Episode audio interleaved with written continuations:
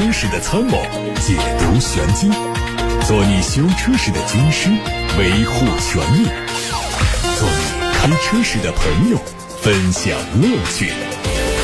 调频九二七，傍晚六点半，董涛说车，只和车友在一起。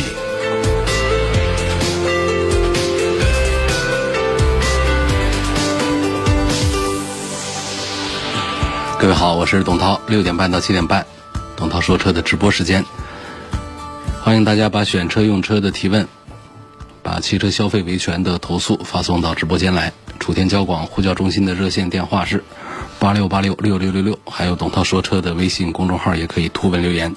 看新闻，日前梅赛德斯奔驰全新一代 C 级家族在线上迎来全球首发，国产全新一代 C 级预计最快在今年四月份的上海车展上发布，年内上市。新车首次采用了梅赛德斯奔驰全新设计的星河格栅，侧面变化很小，腰线位置有所调整，并且提供了全新款的轮毂。尾部最大的变化是灯组改成了横置布局，中央由镀铬装饰条连接，排气还是两边两出的布局。内饰方面，首次采用了以驾驶者为中心的设计，中控台大面积的装饰板贯穿在整个内饰的空间，车内的豪华感得到进一步提升。在科技感的营造上同样到位，配备有十二点三英寸的全液晶仪表，十一点九英寸的中控屏，第二代的 MBUX 互联系统支持指纹识别，OTA 升级。读心语音助理，还有 AR 实景导航等功能。动力方面用的是 1.5T 和 2.0T 的发动机，全系用48伏的轻混，匹配九速的自动变速器。宾利官方日前发布了飞驰 V8 版本在国内市场的售价，这款车的官方指导价是两百五十一万八。新车的外观设计和已经上市的 W 十二版本一致，方正的前中网内部是直瀑式的格栅，分体式的圆形头灯拉宽前脸的视觉，下方贯穿式的进气格栅增添了运动感。内饰部分还是飞翼家族设计的风格，独创的三面翻转式中控触摸屏出现在全新一代飞驰上。车机系统 UI 经过优化之后，包含着更多功能。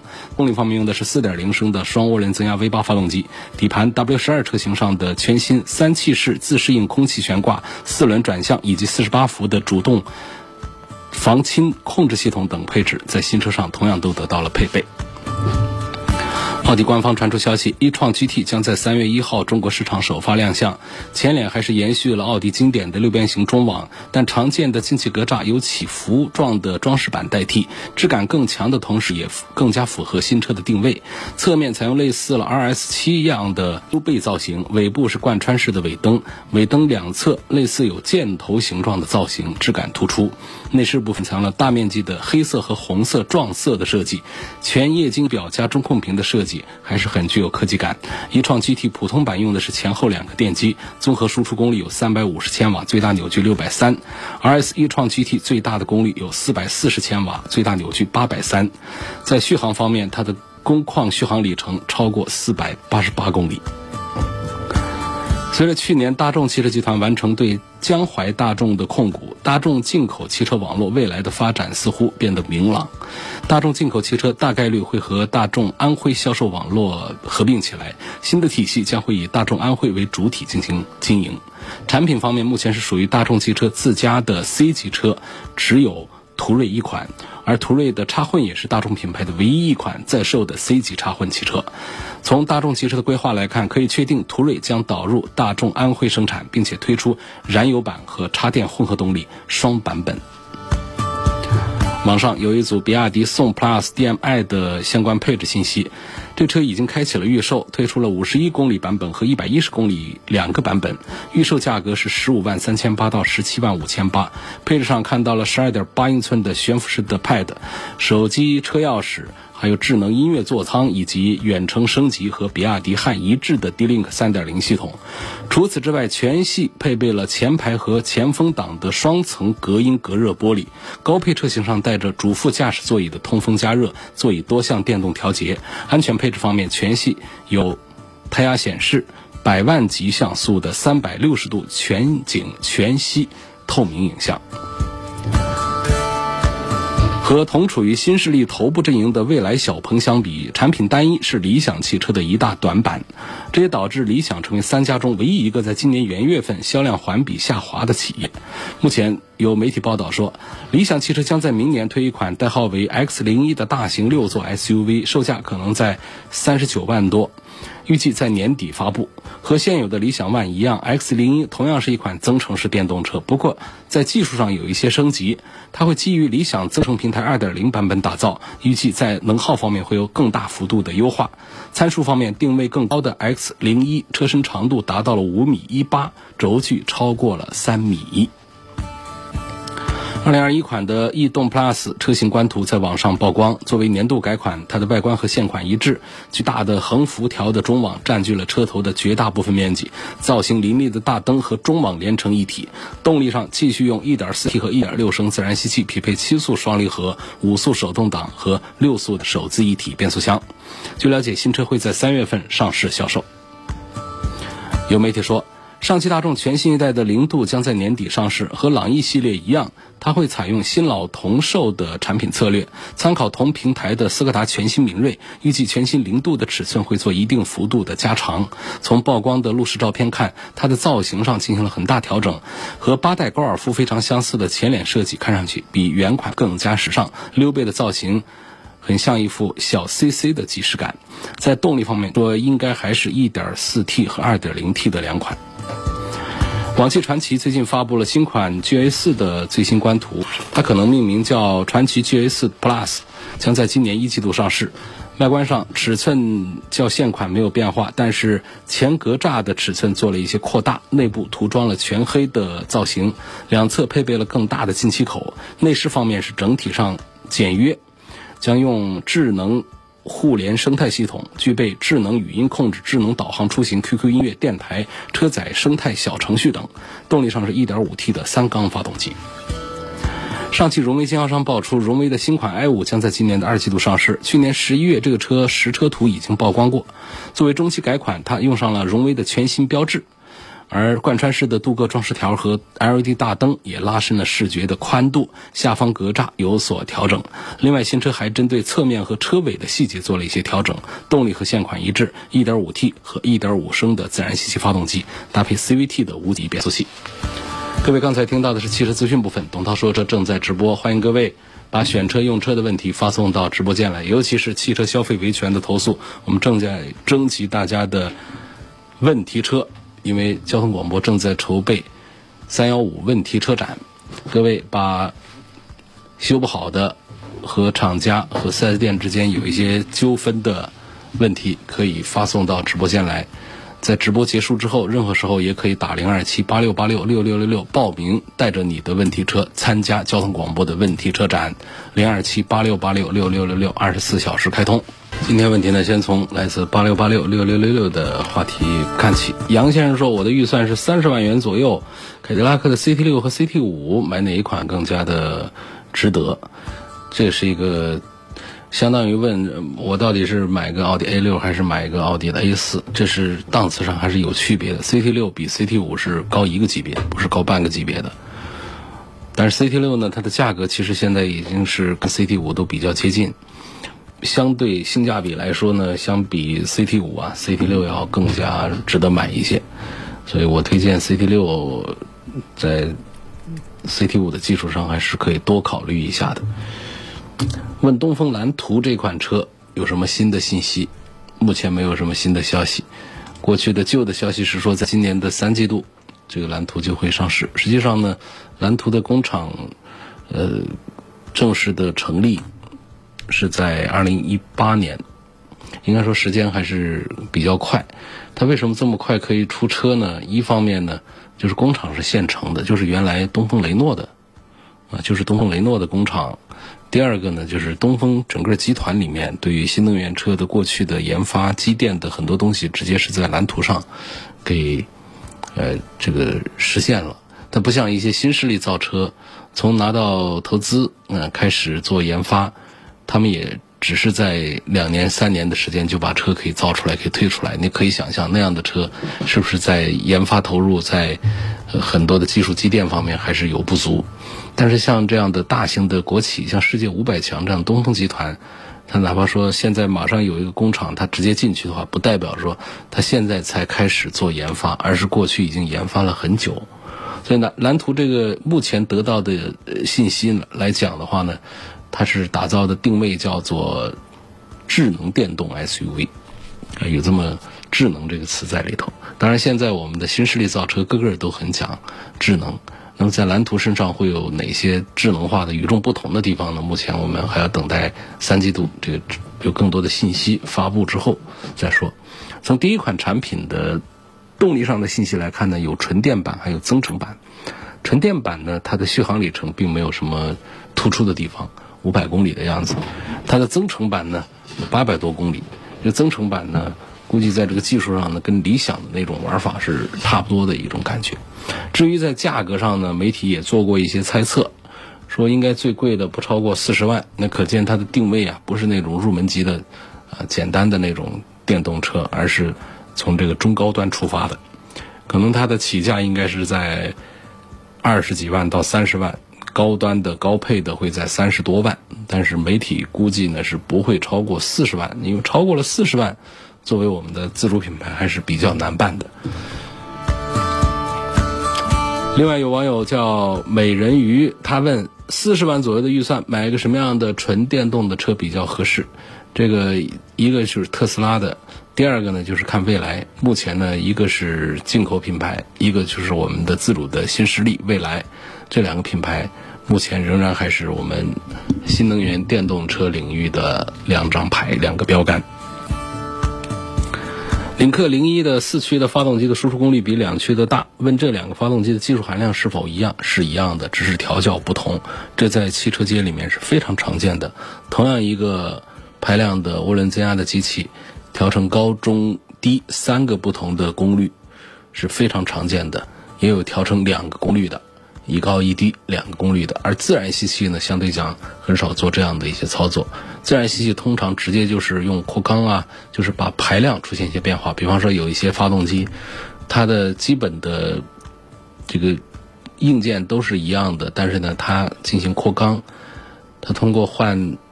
换连杆呢，等等，它可以让一点六的变成一点八的，等等，就是排量上出现变化，自然吸气。但是在涡轮增压里头呢，它就可以通过涡轮的这个变化，还有我们。软件的一些控制上的一些变化，让这个同样的一个长得一模一样的发动机，型号都完全一样的，它可以出现高中低不同的功率调校。比方说一个 2.0T 的，2.0T 在很多汽车厂家呢，低功率的可以做180匹马力左右，呃，但是呢，它的中功率可以做到220、230、210多匹，然后高功率呢做成250多匹、270多匹也是大有车载。所以这是汽车界里面比较常用的一种做法，不用担心说高中低功率这是三个发动机吗？这是不同的技术吗？没有的，只是一个调教上的问题。民间有高手，实际上都可以刷电脑，把你的低功率的发动机做成高功率的发动机，但是呢，稳定性上还是不好讲啊。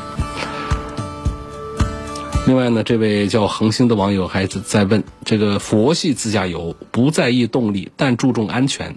那么我是选这个动力稍小的两驱呢，还是动力大的四驱？那这样说肯定是动力大的四驱啊。可能这个四驱以及动力大这两个词呢，跟安全没有直接的对等的关系。但是在一些应用场景当中呢，四驱它可以发挥安全的作用，包括动力大也能发挥安全的作用。我们比如。我们在过一个湿滑的路面，或者说爬一个坡的时候，这时候我们四驱帮助我们很快的、很顺利的通过，这实际上就是一种安全的保障。你两驱车过不去，那其实就是有危险的隐患。还有就是我们在高速公路上，我们需要超车，在一些紧急情况下，我们需要更快的超车，飞快的提速。那么这种油门很软的。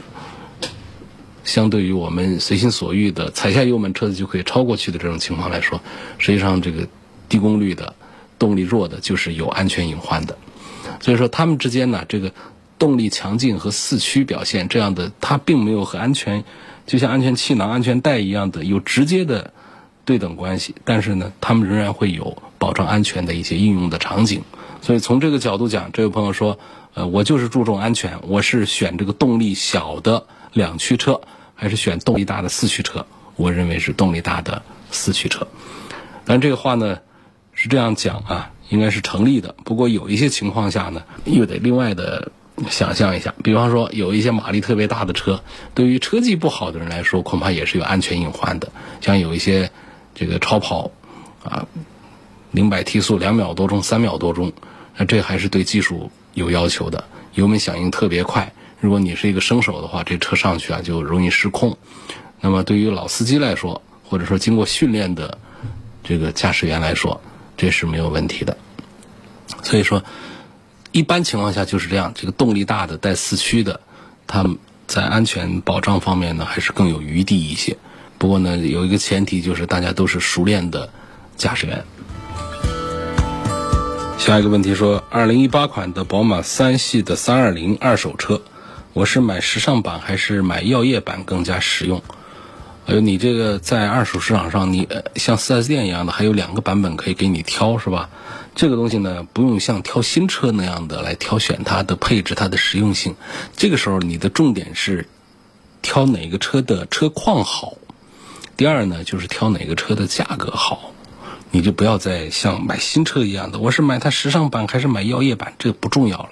车况好比配置好要更重要，价格便宜、性价比高，这个要比这个车配置好更重要。所以这是给这位网友的一个建议了。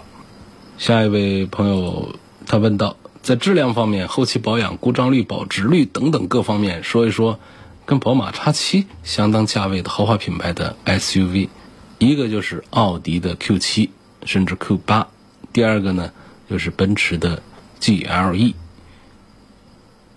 或者说 GLS，就这些。严格讲，他们的对标关系呢，应该是奔驰的 GLS 以及奥迪的 Q8 这样的大型的 SUV 来对比宝马的 X7。再往下呢，宝马的 X5，它们对应的是奔驰的 GLE，还有奥迪的 Q7 这样的一个对比的关系。但是呢，目前呢，这高端一点的像 X7 啊、啊 GLS 啊，还有这个。Q 八、Q 七之间呢，就这种高端的、就大型的和中大型之间的价格的差异呢，也不是那么大。在买半级的 SUV 的车主当中，往往也会直接在这两个档次当中跳跃选择一下。所以这种情况呢，呢，我觉得跟这个价位相当的产品的话呢，可以把高配的这样的 GLE 啊、奥迪的 Q 七啊，可以拿起来一起跟这个宝马的 X 七啊来做一番啊这个对比。在宝马的 XUV 当中呢，X 七目前是它的旗舰，是它最贵的产品，呃，最低的价格在整数在一百万这样一个数字上。那么现在卖的最好的宝马 SUV 呢，这中大型的还是宝马的 X 五，这 X 五最贵的在八十六万多，最便宜的目前是不到七十万的价格，这就是目前那个基本的市场行情。李先生想买一辆二手车，预算在十七万左右，希望从后期维护保养方面说一说本田的 MPV 和别克的 MPV。呃呃，关注后期的保养、油耗、保值率各个方面。保值率方面，别克的 GL 八是没有问题，GL 六的保值是弱一点。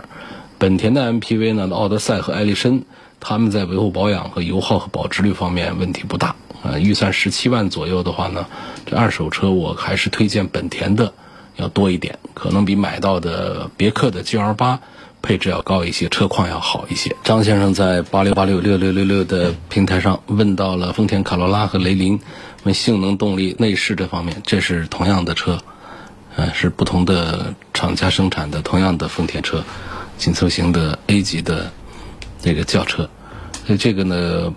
不用从性能、动力和内饰方面来做更多的区分，就随便买都可以，是一样的。下一个问题问到了奇瑞的瑞虎七，我是买它的1.5的还是买1.6的？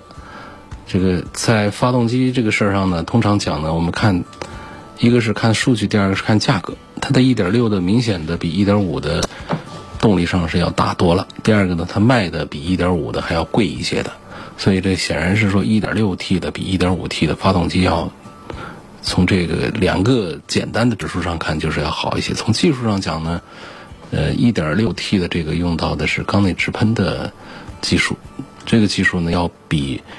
这个电喷涡轮增压的 1.5T 的是要稍好一点的，所以 1.6T 的卖的贵一些。所以这是纯粹的只说发动机，但是呢，这个还不是全部。我们要关注一个车的动力性能的话呢，除了发动机之外呢，还得看它配的是什么变速箱。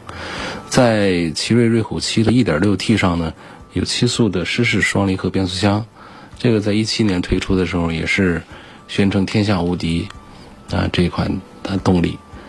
呃，但实际上呢，仍然消费者们的反应并不是很好，啊，它是和采用的是哥特拉克的新型的离合器，啊，这个采用了更好的热性能、更好的材料，专门的解决这个噪音问题啊、顿挫问题啊、故障问题啊，所以在刚出来的时候也是信心满满。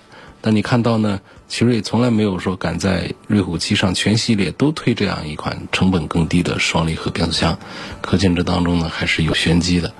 尤其是它在和发动机的匹配当中，你会看到 1.6T 的190多匹马力的更狠的发动机呢，它给配一个双离合的变速箱。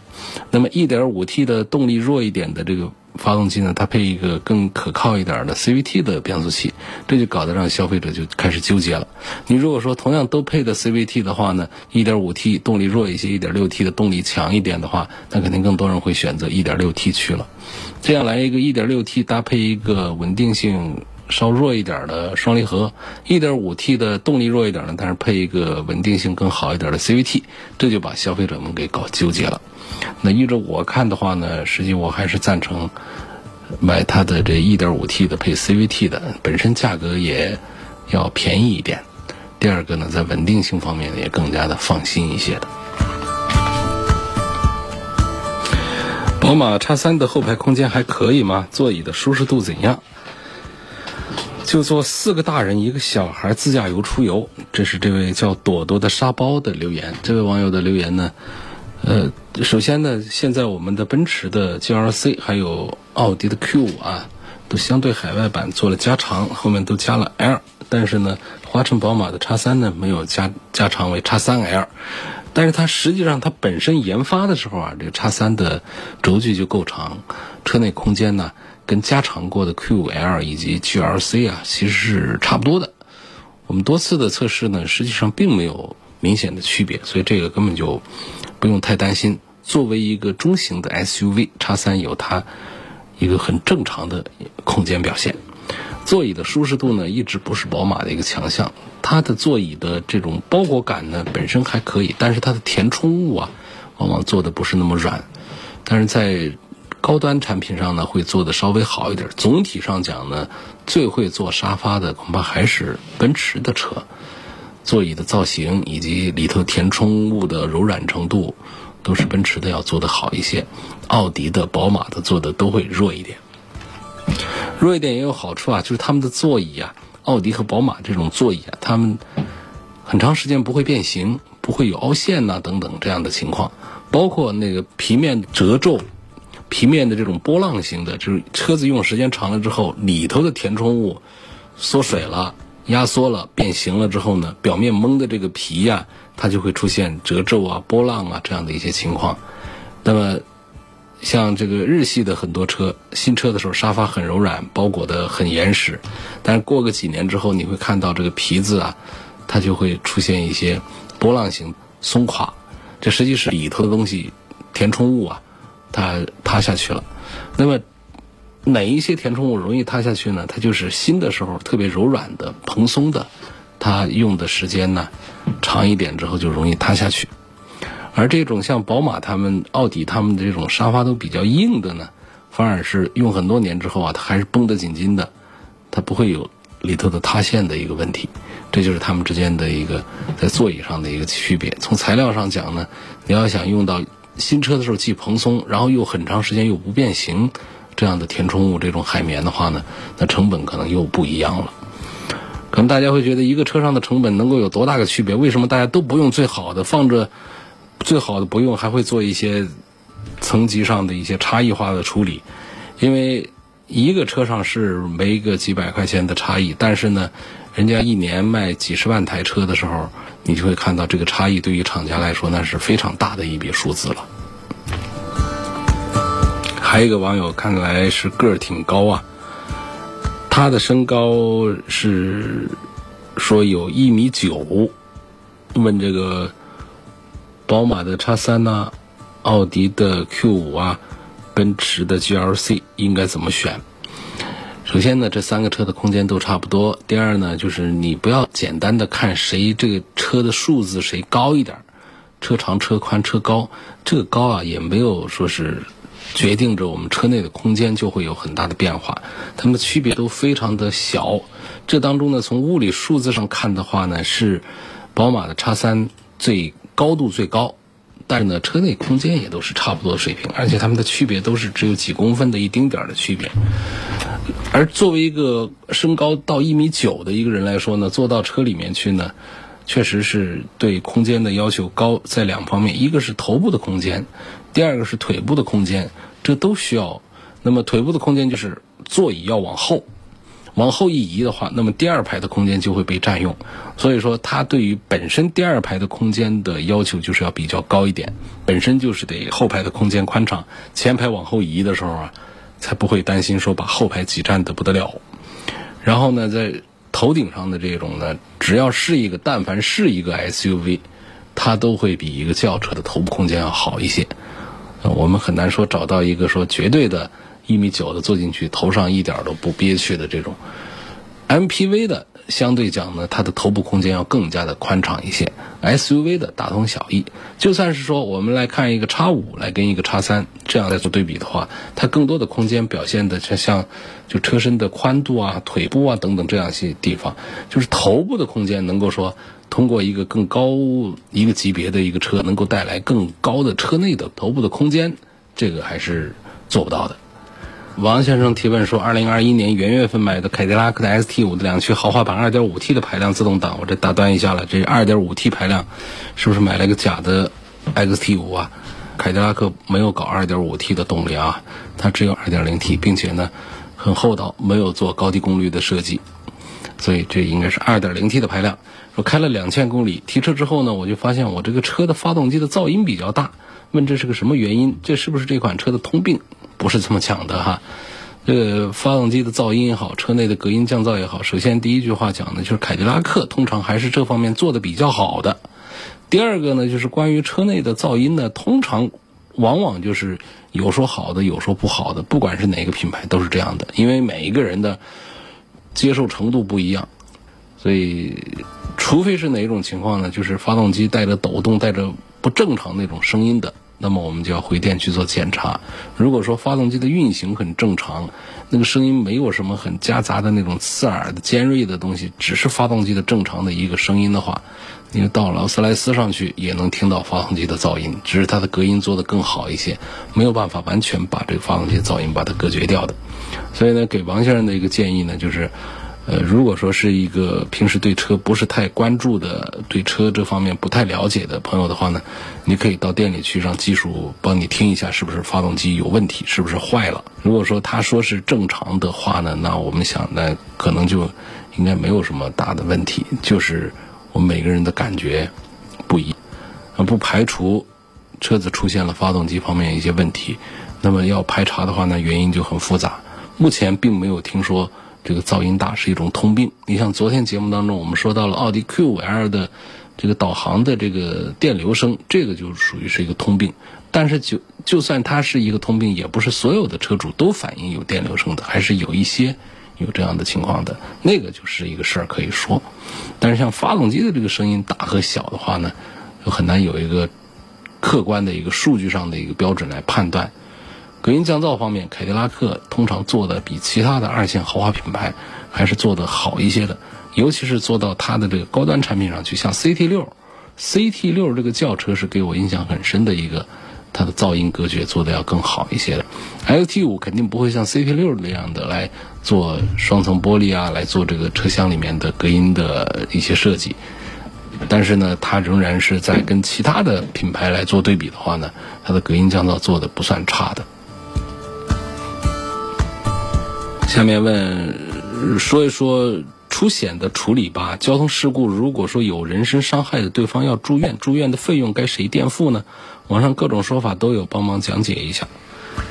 说实话，我也没有碰到过，个人是没有处理过这样事儿啊。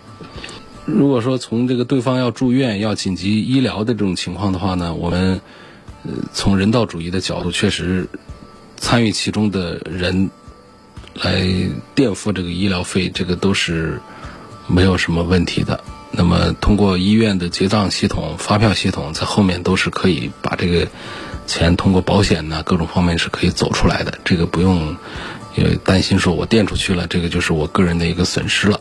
至于说从这个流程上讲，有没有一个官方的一个规定、一个规范，说我们的谁必须得垫付，这个其实是没有说法的啊。但是呢，从救治的这个角度，我们作为交通参与者，在事故当中作为当事一方，我觉得从人道主义的角度，还是应该及时的垫付医疗费来救助伤员。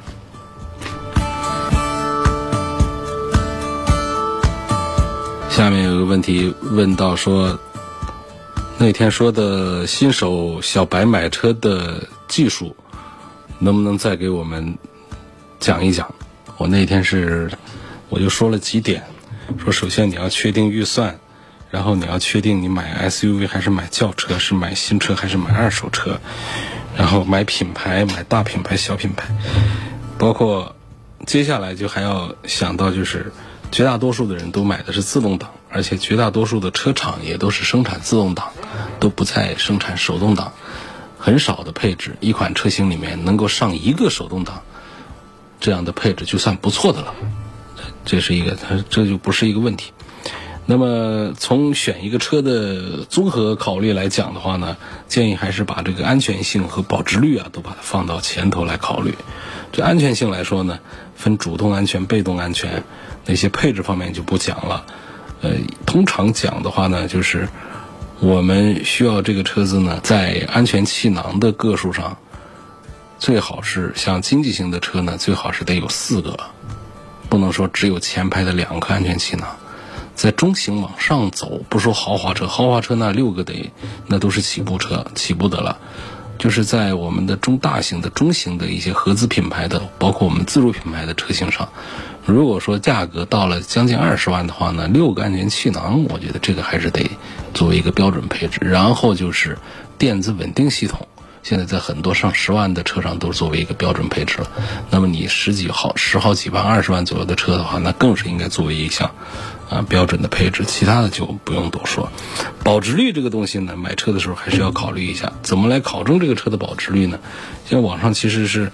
你可以找到很多的说法，但是呢，有一个很直观的点就在于，这车它卖的好不好，街上多不多，几乎是一个等式。街上的车越多的，它保值率就越好；街上车越少的，保值率越差。这个八九不离十，用这么一个简单的粗犷的一个办法来做判断。然后就是我们是选低排量的还是高排量的，舒适度啊、动力啊，包括综合其他的一些因素来考虑，这个就可以了。啊，最后呢就提醒了，最好是能够到四 S 店去试乘试驾一下，不能说我们就在网上看图片，看那些各种的不知道什么来路的，就是各种人的这种车评的评价之后，看了那些视频之后，然后我们就去直接到店里去下单。这个买车的事儿呢，还是以自己的。主观认识再加上我们搜集到的这个社会上的一些信息为主，但是呢，最终我们要通过试乘试驾找到自己跟这个车之间的缘分。有的车眼缘特别好，有的车开了以后就感觉这车适合我，坐的也舒服，开着也还顺手，等等。包括跟四 S 店打这场交道，感觉我这几家四 S 店下来，我喜欢这个品牌，我最后选了这个车。这些过程都是需要有的。我们很多朋友就是。平时不大关心车，就一直看着盯着一个车，那车都已经过时了，有替代它的产品出来了，有其他品牌的竞品干的比它还好了，但是没太注意，就还是一直盯着那个车。有一天自己想换车了之后呢，就直接到那个四 S 店去啊，要把那个车把它买回家去，就缺少一个货比三家的一个过程。现在汽车的发展是非常的快，每年都有很多款的新车推出来，所以你几年前看好的一款车，几年之后那款车。不一定是它退步了，也许是更多的车在进步，更多的竞品值得你去考察一番。所以到四 S 店去试乘试驾一下，包括货比三家，这都是非常的重要。谈价格买车，这是作为一个新手买车啊最起码的这样的环节和步骤。杨先生接着提来一个问题，说刚才主持人推荐过了，呃，我已听到了，那又问。说凯迪拉克的 CT 六和 CT 五这两款车的性能怎么样？还希望能推荐一下同价位的其他的车型。凯迪拉克的车呢，它的特点是什么呢？它就发动机一上就是高功率，实际的动力的表现也都还不错。像 CT 五的话呢，全系列用的是一个动力，啊，提速的表现呢，在这个中大型的轿车当中呢，肯定是不算是很好的，但是呢，百分之九十的人会觉得够用的。零百提速在七秒多钟的速度，对于百分之九十的人来说，这是一个比较有劲儿的一个车了。那么到了这个 CT 六产品上呢，这是更高端一点的，但是呢，它实际上在动力上用的还是一样的，所以呢，提速的感觉上也都是差不多的。在性能方面，我觉得两个车 CT 六也好，CT 五也好，对于这个豪华产品来讲，是属于中规中矩的一个表现啊，不算差的。至于说这两个车还有没有同价位的其他车的话呢？这个话题呢就稍微的麻烦一点，因为 CT 六这个价位呢，实际上对比的是什么呢？对对比豪华品牌的话是宝马的三系这样的，奥迪的 A 四这样的，但实际上呢，CT 六比他们要高两个辈分。就 CT 六你拿来跟这个 A A 六比，就觉得有点耽误它了，应该是拿它来跟更高级别的 A 八来做对比。但是呢，它的价格实在是又太便宜了，就这么一种情况。CT 五也是一样的一个情况。CT 五呢，实际上现在跟这个 CT 六的价格已经是只有几万块钱的差异了。这在奔驰、宝马、奥迪的产品体系里面。你说一个五系和七系只有几万块钱的差异，A 六和 A 八只有几万块钱差异，这是不可想象的。但是在凯迪拉克里面就这么来的，所以这样一来的话，实际上大家往往都是一个错位的对比，就拿这个凯迪拉克 CT 六直接跟个宝马三系比，我到底是买一个谁？你要从绝对性价比上讲，肯定应该是凯迪拉克 CT 六啊，啊。所以这个级别上的这个身份上的这个差差距就非常大。你说这个同价位的其他车型的推荐的话呢，对于提到 CT 六、CT 五来说的话，这就比较混乱的一种局面，这其实是比较难以推荐的。今天就说到这儿，感谢各位收听和参与晚上六点半到七点半钟的董涛说车。